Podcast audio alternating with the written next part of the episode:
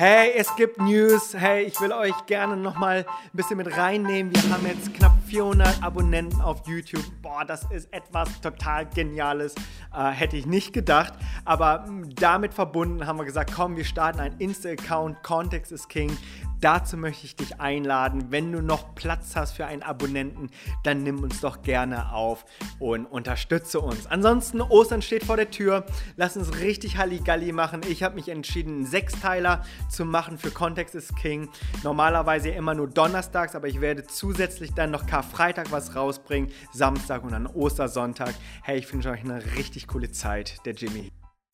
An Palmsonntag erinnern wir uns daran, dass Jesus nach Jerusalem einziehte. Und die Menschen waren außer Haus, im wahrsten Sinne des Wortes. Sie sahen das zum Zeichen seines Königstums. Und sie haben es einfach so richtig hart gefeiert. Die waren richtig in Ekstase. Die haben richtig Gas gegeben und haben Palmzweige genommen und die so vor Jesus gewedelt. Kannst du dir vorstellen, wie frenetisch die gefeiert haben. Und das ist, was hinter Palmsonntag steckt. Und zwar Johannes Kapitel 12, Verse 12 und 13. Am folgenden Tag, als die große Volksmenge, die zu dem Fest gekommen war, hörte, dass Jesus nach Jerusalem komme, nahmen sie die Palmzweige und gingen hinaus ihm entgegen und schrien, Hosianna!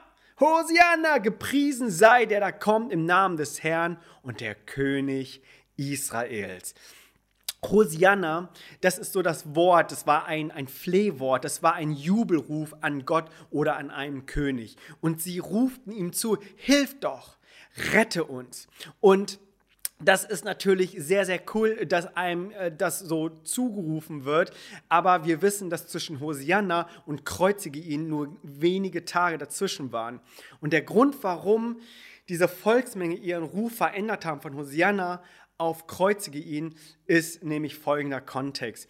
Wisst ihr, Jesus, er war so der perfekte Mann, für, um, um die Rolle des Messias, den lang ersehnten Messias, zu erfüllen. Er war derjenige, der so richtig den Leuten gezeigt hat, wo es lang ging. Er konnte die Kranken heilen und wir befinden uns hier in Kapitel 12.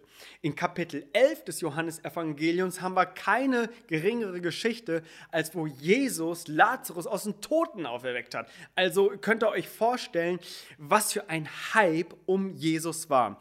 Und für ihn hätte das Setting, nicht besser sein können. Und ich gebe uns vier Punkte, weswegen die Menschen ihre Hoffnung auf Jesus gesetzt hatten, als ihren Messias und ihn als politischen, militärischen König einzusetzen. Das erste war, es war eine perfekte Ausgangslage. Schaut mal, dieses Volk, das ruft ihm zu und die sagen, dass er der König von Israel sei. Und äh, um König zu werden, äh, muss man ja normalerweise dann jemanden sagen, dass er nicht mehr König ist. Nur die perfekte Ausgangslage war, dass nämlich gerade in Jerusalem, in Judäa, in dem Südreich von Israel, diese diese Position als König vakant war. Also wir hatten den König Archelaus, der dort äh, tätig war, aber Israel war zu jener Zeit und Judäa war zu jener Zeit von der römischen Besatzungsmacht eingenommen. Und sie haben sozusagen Könige eingesetzt, in Anführungsstrichen, die dann so ein bisschen ihr eigenes Volk dann auch leiten durften. Nur eben jener Archelaus, er hatte seine Macht missbraucht, dass die Römer gesagt haben, das kommt gar nicht in die Tüte, den wollen wir nicht, den haben sie abgesetzt, dass die anstattdessen eines jüdischen Königs eben einen römischen Statthalter eingesetzt haben namens Pontius Pilatus. Und so war das so, dass die Ausgangslage perfekt war. Jesus musste nicht daherkommen und irgendwie an einem Stuhl und des Königs sägen oder eine Intrige schmieden oder so, sondern dieser Platz war frei, dass Jesus hier eintreten konnte. Und endlich, endlich dachten sie, sie haben wieder einen König wie König David. Das war so eine perfekte Ausgangslage. Das zweite ist, es war eine perfekte Kampagne. Die Menschenmassen, die haben schon gewählt. Die Menschenmassen, die waren schon sowas von begeistert. Also Jesus der hatte schon viel gelehrt, hatte schon viele Dinge gemacht, Zeichen und Wunder. Und die Menschenmassen waren einfach begeistert. Er, Jesus brauchte sozusagen keine Wahlkampagne. Er brauchte keine Facebook-Seite, er brauchte kein Instagram, er brauchte keine Flyer, er brauchte nirgendwo einen Button, wo es heißt, abonniere mich. Ähm, nichts dergleichen. Er ist nicht irgendwie von Haus zu Haus und hat seine Visitenkarten verteilt, sondern die Menschen haben schon gewählt. Das war die perfekte Kampagne. Menschen haben schon gewählt. Wir können nichts ausrichten. Heißt es in Kapitel 12, in demselben Kapitel, in Vers 19. Da sagen die Feinde, die Pharisäer, die eigentlich Jesus stürzen sehen wollten, die sagen, wir können nichts ausrichten. Alle Welt läuft ihm nach. Das stellen die Gegner von Jesus fest. Und wenn du so willst, war Jesus außerhalb jeder Konkurrenz. Also, wenn du so willst, er war Jesus, the Superstars Israel. Er ist der Next Messiah Israel. Er ist the Voice of Israel, wenn du so möchtest. Und er hat äh, so seine eigene Weltmeisterschaft gespielt. Hört ihr das auch? Äh, hören? Hört ihr auch die Kirchenglocken? Das ist mein Special-Effekt. Ich hoffe, man hört mich noch. Äh, und drittens, also es war eine perfekte Ausgangslage, es war eine perfekte Kampagne und es war ein perfektes Timing. Es war nämlich zum Passafest. Passafest war das Fest, wo die Juden sich daran erinnert haben und hart gefeiert hatten, dass ihre Vorväter auf einer wunderbaren Art und Weise erlöst wurden aus der Gefangenschaft aus Ägypten durch die Wüste. Und an jenem Passafest kommt Jesus so ein bisschen der Retter 2.0. So könnt ihr euch das vorstellen. Also war das wirklich wie so eine perfekte Inszenierung. Wärst du Regisseur, hätte es nicht irgendwie besser ähm, auch organisieren können und schreiben können.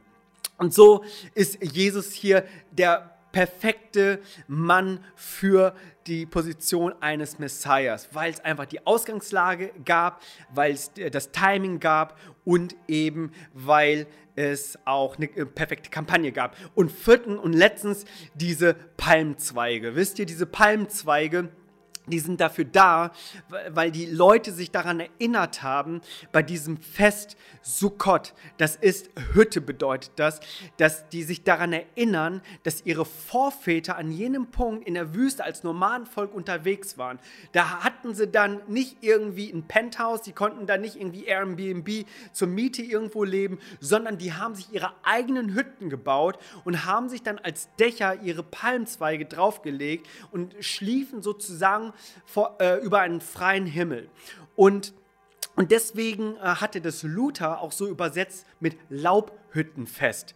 Und das war etwas, was die so verkörpert hatten, auch während des Passafestes, dass sie gesagt haben, wir wollen das so verinnerlichen was, was, was Gott für unser Volk, für unsere Vorväter getan hat und haben entsprechend mit diesen Palmen etwas ausgedrückt, dass sie gesagt haben, hey, wir sind erlöst worden durch Gott und nun Jesus, du Messiah, du bist jetzt da und nimmst diese Position ein und du wirst uns Freiheit schenken. Nicht irgendeine Freiheit, sondern du wirst uns das vereinte Israel geben, wie ein König David, der das regiert hatte als ein König, äh, der seines Zweiten suchte, der eine militärisch-politische Kraft hatte. So ein Messiah hatten die sich vorgestellt. So ein Jesus wollten sie haben. Also menschlich gesehen dürfen wir wirklich sagen, alle Ampeln waren auf grün. Jesus hätte nur zwinken müssen, er hätte nur schnipsen müssen, er hätte nur nicken müssen. Er wäre sofort als König für die Juden eingesetzt worden. Und es lag eindeutig auf die Hand. Und die Hoffnung war auch tatsächlich absolut berechtigt. Und letztlich kam es aber ganz anders. Ganz anders. Was sagt Jesus in unserem, in unserem Kapitel, in Kapitel 12? Das lesen wir in 24. Das war die Reaktion von Jesus. Wenn das Weizenkorn nicht in die Erde fällt und stirbt, bleibt es allein. Wenn es aber stirbt, bringt es viel Frucht. Also Jesus, er sprach von seinem Tod. Während die Menschenmassen und wahrscheinlich auch die zwölf Jünger, die ihr Leben zurückgelassen haben, um Jesus nachzufolgen, um eines Tages mit Jesus zu regieren, sie dachten, das ist der Moment. Endlich hat es sich gelohnt, meinen Schwiegervater im, im Boot zu lassen, während wir angeln waren, um Jesus nachzufolgen. Endlich hat es sich gelohnt, irgendwie auf Essen zu verzichten und, und, und kranken Menschen die Hände aufzulegen. Plötzlich dachten die sich so, endlich hat es sich gelohnt, nun können wir zu Rechten des Königs sitzen. Aber es kam ganz anders. Jesus sprach von seinem Tod. Also so gesehen ähm, war das das absolute Gegenteil von dem, was die Masse wollte. Die Masse wollte ihn zum Sieger, zum Triumphator, als König. Er redete stattdessen von seinem Tod. Menschlich gesehen vom Scheitern aller politischen Hoffnung, von wegen irgendwas Neues, alles war beim Alten geblieben. Und das ist der Kontext von Palmsonntag. Und es lohnt sich, Kapitel 12 komplett einmal durchzulesen an einem Stück. Normalerweise würde ich jetzt beenden und einen Punkt machen, aber da wir im Osterspecial sind, möchte ich noch eine Sache uns zum Nachdenken mitgeben. Ich habe mir mal so vorgestellt und mir die Frage gestellt, was wäre eigentlich passiert, wenn Jesus auf die Stimme der Menschen gehört hätte? Was wäre passiert, wenn er unter diesem Druck König geworden wäre? Und seien wir mal ganz ehrlich, also es gibt was Schlimmeres, als König zu werden, oder? Und, und das ist so mein Gedanke gewesen, was wäre eigentlich passiert? Die Menschen wären bereit gewesen, für Jesus zu kämpfen. Menschen wären bereit gewesen, das Schwert zu ziehen und zu kämpfen. Wir sehen das zum Beispiel in Gethsemane, wo, wo ähm, wo Jesus gefangen genommen wird und Petrus, der Fischer, dann ein Schwert zieht von einem Soldat und Machaus das Ohr abschlägt. Ich kann euch versprechen, also der hatte beim Angeln das nicht so drauf gehabt. Ja? Also er, er, er zielte auf den Kopf, er wollte den Kopf kürzer machen, hat aber nur das Ohr getroffen. Aber das war dieser Vibe, das war so diese Stimmung, diese Atmosphäre. Und genau das wäre nämlich passiert, dass Menschen für Jesus gekämpft hätten Viele Menschen wären für Jesus gestorben.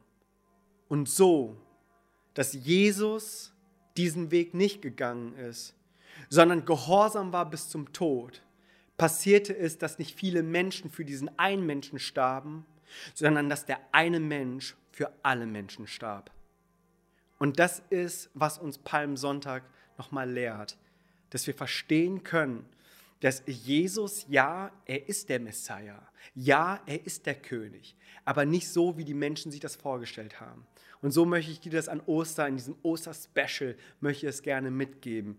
Ja, vielleicht glaubst du an Gott, vielleicht willst du an Gott glauben, aber es funktioniert nicht immer so, wie du es dir vorstellst, auch wenn alle Ampeln grün sind und wenn das alles perfekt zu sein scheint. Aber ich möchte dir sagen, Gott ist Gott und er ist ein Gott, der über den Tod hinausschaut. Und so möchte ich dir das so mitgeben. Jede gute Story lebt davon, dass ihre ganze Geschichte erzählt wird. Kontext ist King. Voll cool, dass du dir diese Folge bis zum Ende angehört hast. Ich hoffe, es hat dir gefallen.